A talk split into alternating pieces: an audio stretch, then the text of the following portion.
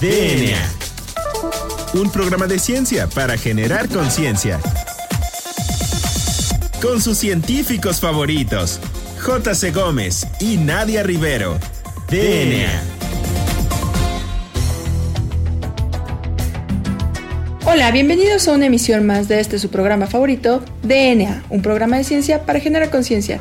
Soy la doctora Nadia Rivero y me acompaña en los micrófonos el doctor Juan Carlos Gómez Berjan. Juan Carlos, muy buenas tardes, ¿cómo estás? Muy bien, Nadia, aquí en una edición más de eh, Terminando la Sana Distancia. Así es. Y en una emisión más de DNA. Bueno, pues así es, el día de hoy tenemos a un invitado de lujo como cada jueves y no es nada más ni nada menos que el doctor Humberto Nicolini quien es muy famoso por sus estudios sobre trastornos psiquiátricos y genómica. Así es, es todo un gran ponente, es todo un exponente en la parte de genómica psiquiátrica.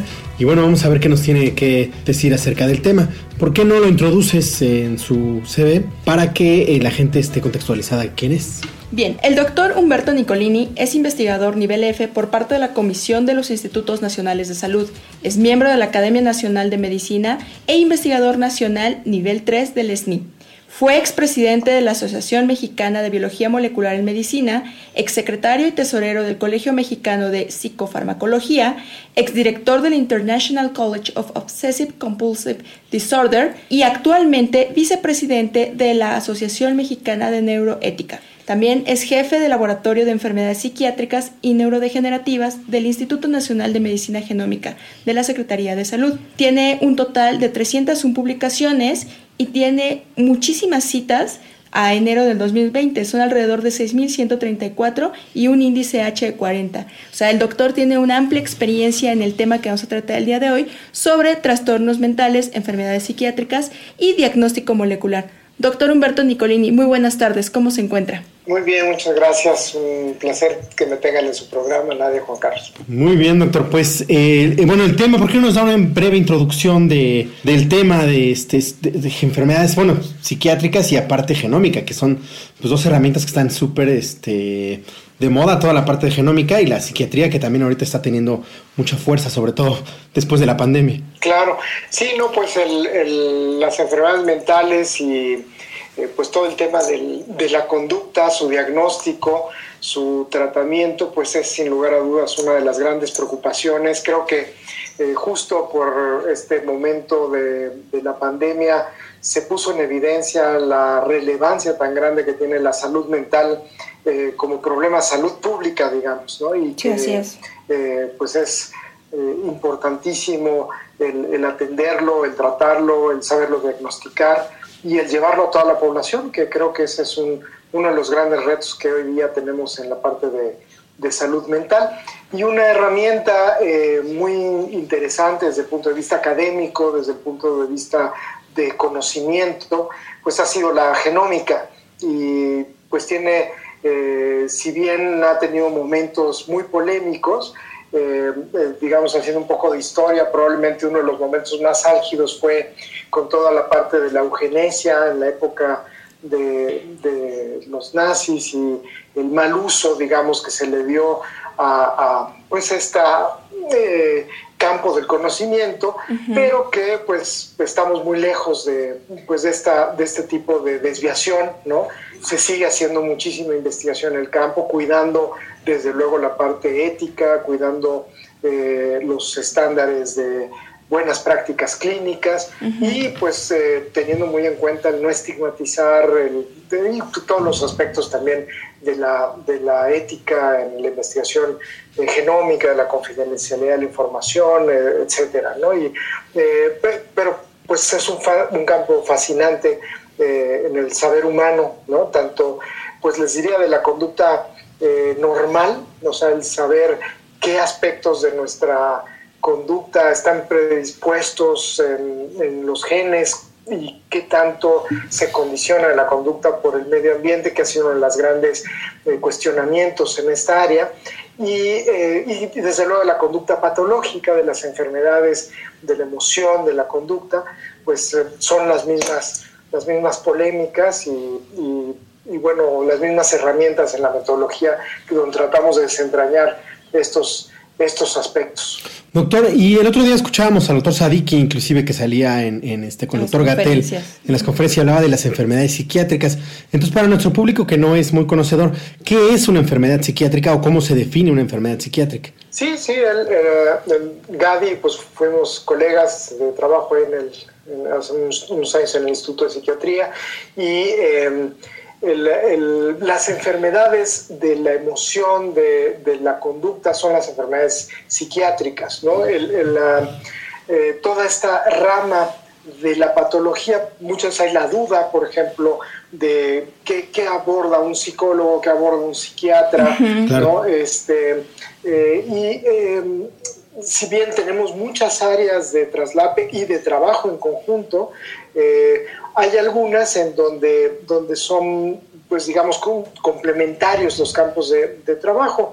La, la, psiquiatría es una especialización, especialización dentro de la medicina en donde nos encargamos de la patología de las enfermedades de la conducta y de la de la mente, de la emoción. ¿no?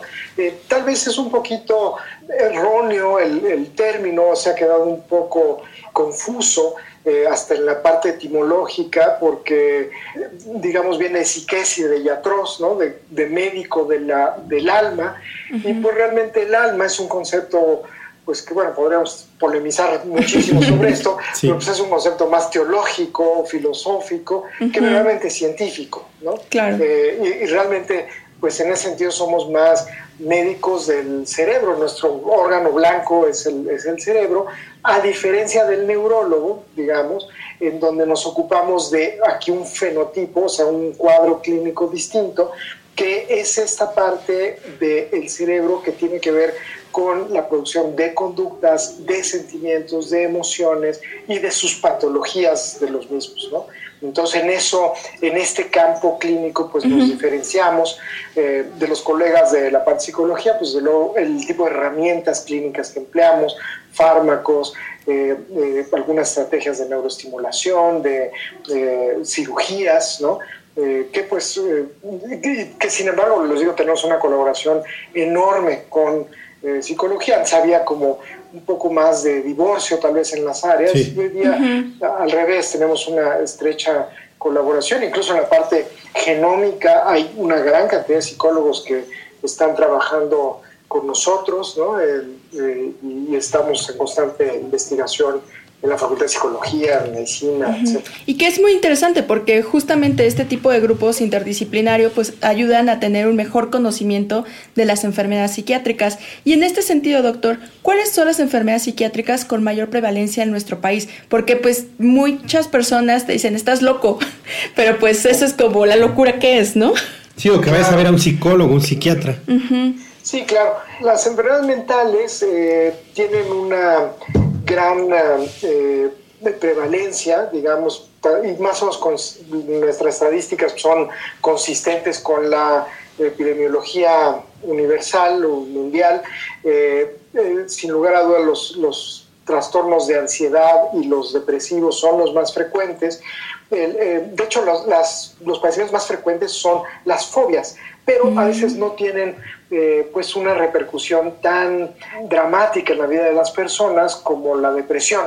La depresión, por ejemplo, eh, eh, puede inhabilitar a la persona muchísimo, discapacitarlo, sacarlo de sus actividades normales, familiares, sociales, del trabajo, un poco como ahora estamos en, Dios, diferente la cuarentena, pero que nos tiene lejos de, de nuestro trabajo, nuestra familia, etcétera. Imagínense que eso nos lo ocasiona una depresión presión, ¿no? Este, aquí, claro, es voluntario en la, en la cuarentena, pero en, en, en, una depresión es algo que, que, de dentro no lo podemos hacer. Entonces, eh, en ese sentido, eh, ha sido considerada, eh, de acuerdo a estos parámetros de discapacidad, esto que se llama los DALIs, el número de días perdidos por discapacidad, la enfermedad de las enfermedades más discapacitantes de todas las patologías, ¿no? Y eh, si juntamos esto con la alta prevalencia, por ejemplo, que se tiene de las adicciones, los problemas de ansiedad, eh, porque mucha gente no considera las adicciones como enfermedades psiquiátricas y son un grupo muy importante de las enfermedades psiquiátricas, de, hecho por el comisionado nacional de las elecciones de psiquiatra, ¿no? Eh, porque sí es parte de nuestro campo de acción. Hay una enorme eh, comorbilidad en adicciones y, psiquiatría. ¿No? Hay un dato que a mí siempre me ha impactado. La mitad de todos los cigarros que se fuman son fumados por personas que tienen un diagnóstico psiquiátrico. eso está muy interesante. Entonces, desde ahí vemos que, que, verdaderamente es impactante eh, pues la, este viajar juntos de adicciones y enfermedades eh, psiquiátricas. Y así se ha estimado nosotros que el 30% de la población eh, puede llegar a tener a lo largo de la vida alguna enfermedad psiquiátrica, les digo, incluyendo desde luego a las secciones, cuando debe ser, pero lo que pasa es que mucha gente no lo tiene, incluso a esto cuando platico con residentes de otras áreas de la medicina, esta vez incluso los recién ingresados a psiquiatría, que les pido que hagan una historia clínica, los antecedentes familiares, y eh, preguntan bueno, pues no, no tenían los familiares. Y, y, y, digo, y la mamá no tenía, o el papá no tenía alcoholismo. Ah, sí, pues es un antecedente de nuevo. claro. claro. Pero, pero no, la gente no lo capta. Sí, no lo dimensiona todavía como parte de una enfermedad como psiquiátrica. Parte del abanico de las enfermedades psiquiátricas. Incluso el tabaquismo, la dependencia a la nicotina, digo, mucha gente le, le cae un poco de golpe el decir, pues es un diagnóstico psiquiátrico, ¿no? La, la dependencia. Y claro, les cae de peso, pero porque también hay esta, esta, esta cuestión del estigma, ¿no? Exacto. asociado a la enfermedad mental y es una de las grandes luchas que tenemos hoy día, el no etiquetar, ¿no? El, o sea, no usarlo de forma errónea, es un diagnóstico que usamos entre profesionales para entendernos de qué estamos hablando, pero no es un adjetivo descalificativo, Así es. los diagnósticos. O sea, es, es una herramienta útil pues, para entendernos entre profesionales, más no es algo que usamos para denigrar al otro. Claro, y que yo creo que es algo que se debe de hacer énfasis para poder, este, pues, de, pues no denigrar a las personas cuando dicen voy al psiquiatra o voy al psicólogo, quitar ese estigma, ese tabú y realmente atendernos, así como cuando nos duele, no sé, un brazo, el estómago o tenemos algún problema en la piel y vamos con los especialistas, si tenemos un problema de salud, acudir con los psiquiatras, ¿no? O psicólogos que son especialistas en el área. Bueno, doctor. Muchas, perdón, muchas nada sí, claro que sí. Lo grave es las personas que no van. Así es. Y que tienen el diagnóstico. Bueno, doctor, ¿qué le parece si dejamos hasta aquí esta primera sección de la entrevista y ahorita seguimos ahondando un poquito más en la siguiente parte? Bueno, no se muevan, esto es DNA, ya regresamos.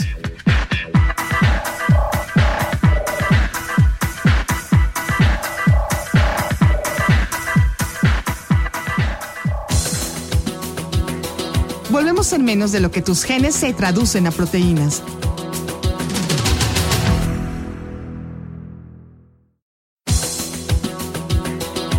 Recargamos ATP. Continuamos.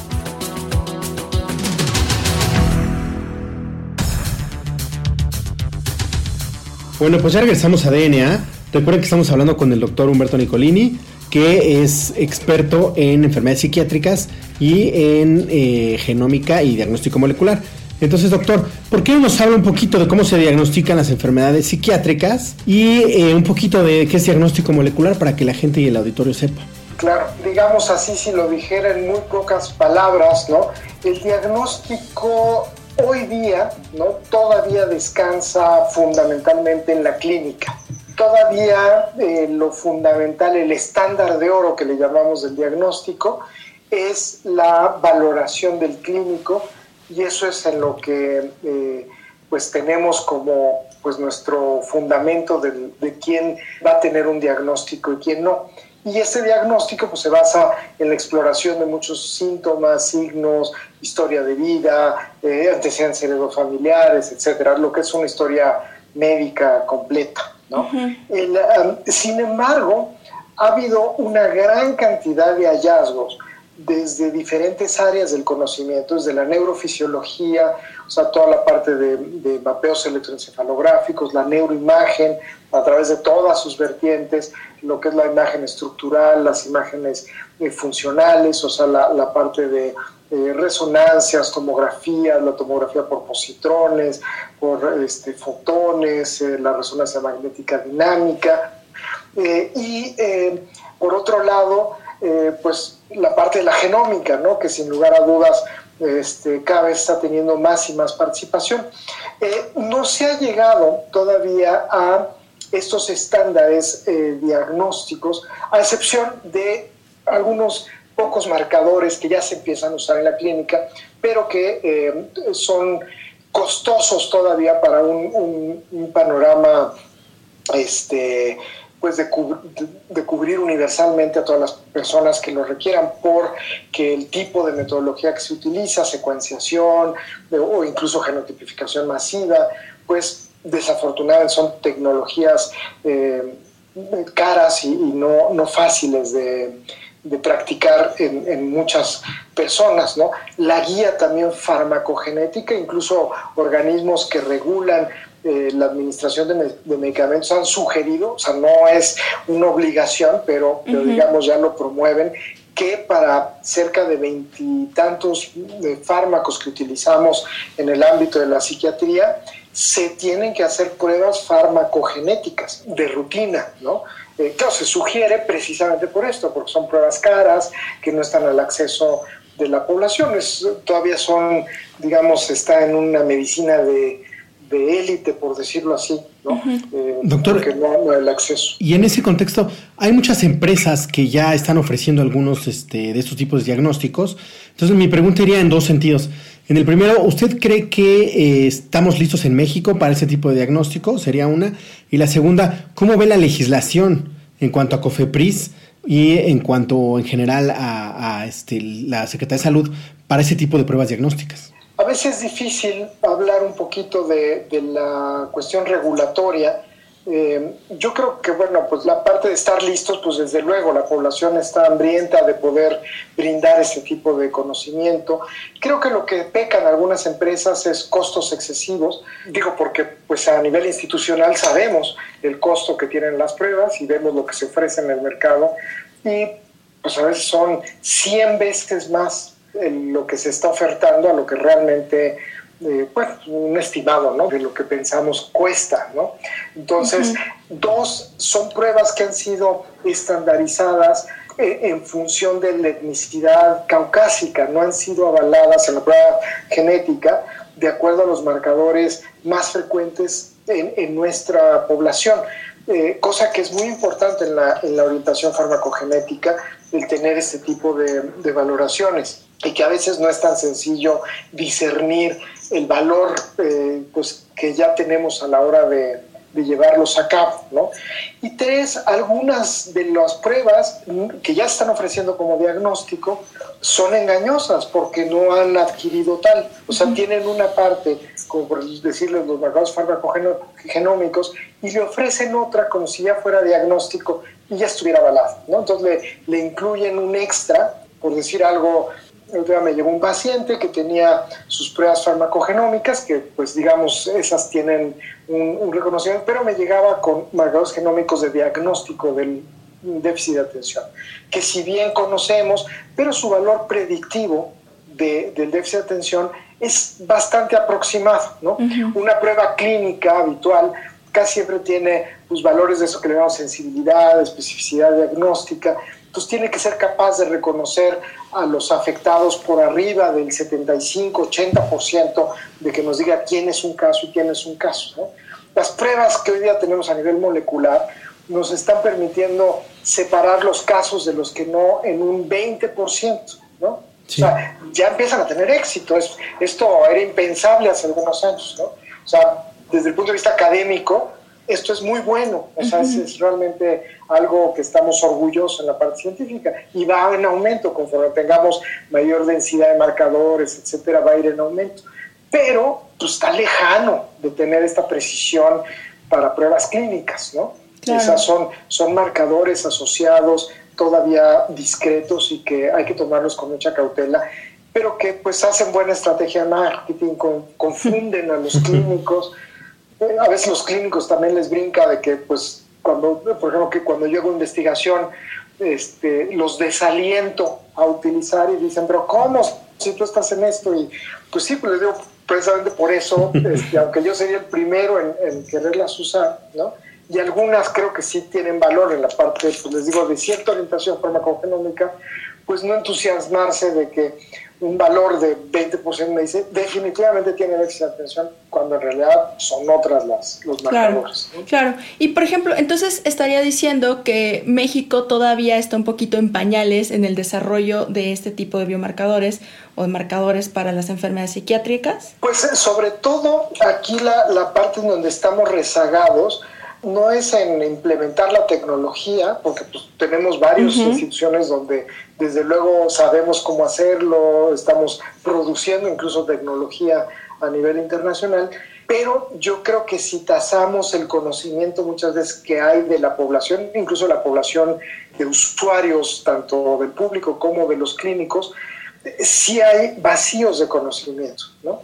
Lo mismo pasa en otros países, ¿eh? no, no, no les digo que es exclusivo de México, pero sí creo que falta mucha más educación en la comunidad mental para saberlas usar correctamente. ¿no? Eh, por ejemplo, esto que se usa, eh, la diferencia que es un índice de riesgo poligénico contra una mutación de un tipo CNB, y si lo preguntamos así abiertamente a, los clínicos, ¿no? a muchos, pues gentes que son muy buenos terapeutas, muy buenos eh, eh, psicólogos o muy buenos eh, psiquiatras, pero ya les preguntamos cuál es la especificidad de uno, no saben, ¿no? No saben y no saben utilidad, no saben el valor predictivo. Entonces, y claro, llegó alguien de marketing y pues, los marea y, y al rato pues hacen que su cliente gaste dinero, pues tal vez no correctamente. Pues esperemos que ya dentro de poco podamos ir hacia esta deseada y soñada medicina personalizada con los avances que se están realizando.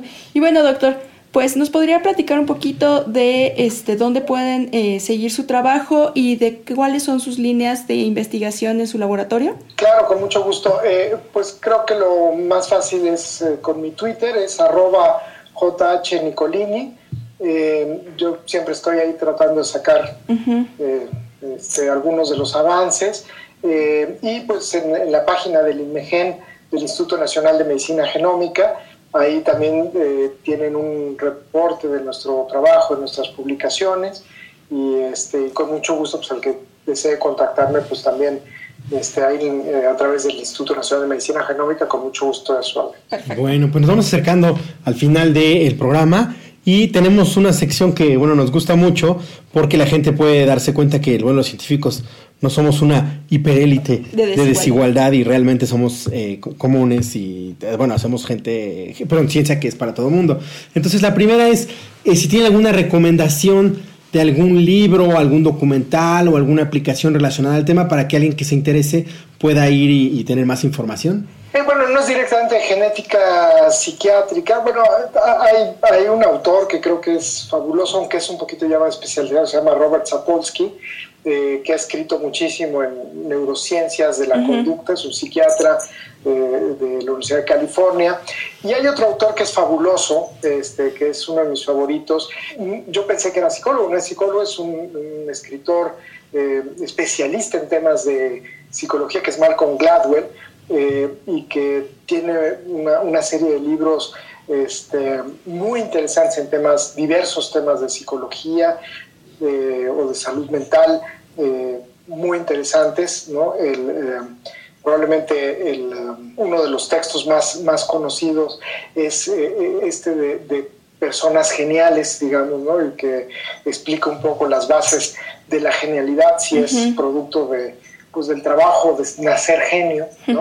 y, hace un discernimiento muy, muy interesante, tomando casos de, uniéndolo, por ejemplo, con la música ¿no? de los Beatles, ¿no? Si realmente para un grupo de genios se reunieron por casualidad, por eso fueron el fenómeno, obviamente se hicieron, ¿no? Y bueno, pues lean el libro para que Perfecto, pues sí. Respuesta. Es una excelente recomendación, doctor. Y pues retomando esta parte que menciona de la música, ¿cuál es su canción favorita?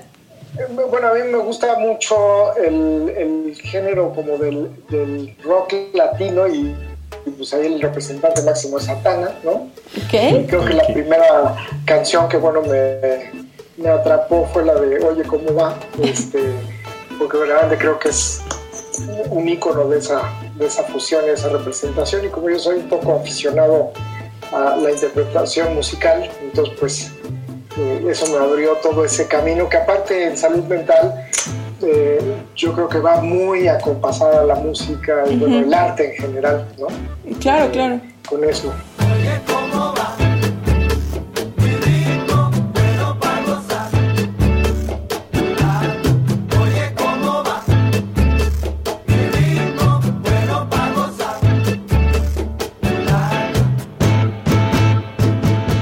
Bueno, doctor, pues lamentablemente se nos acabó el tiempo. Muchísimas gracias por participar en nuestro programa. Sin duda creo que es una de las participaciones más enriquecedoras para nuestro auditorio y pues esperamos volverlo a ver por los micrófonos de DNA y pues en la cabina ya de una forma más formal. Muchas gracias. Muchas gracias, doctor. Nadia, muchas gracias. Otro jueves más. Así es, Juan Carlos. Pues muchas gracias a todo nuestro auditorio, a nuestro productor Hernán Nájera y pues no se pierdan nuestro siguiente episodio de DNA. Hasta la próxima.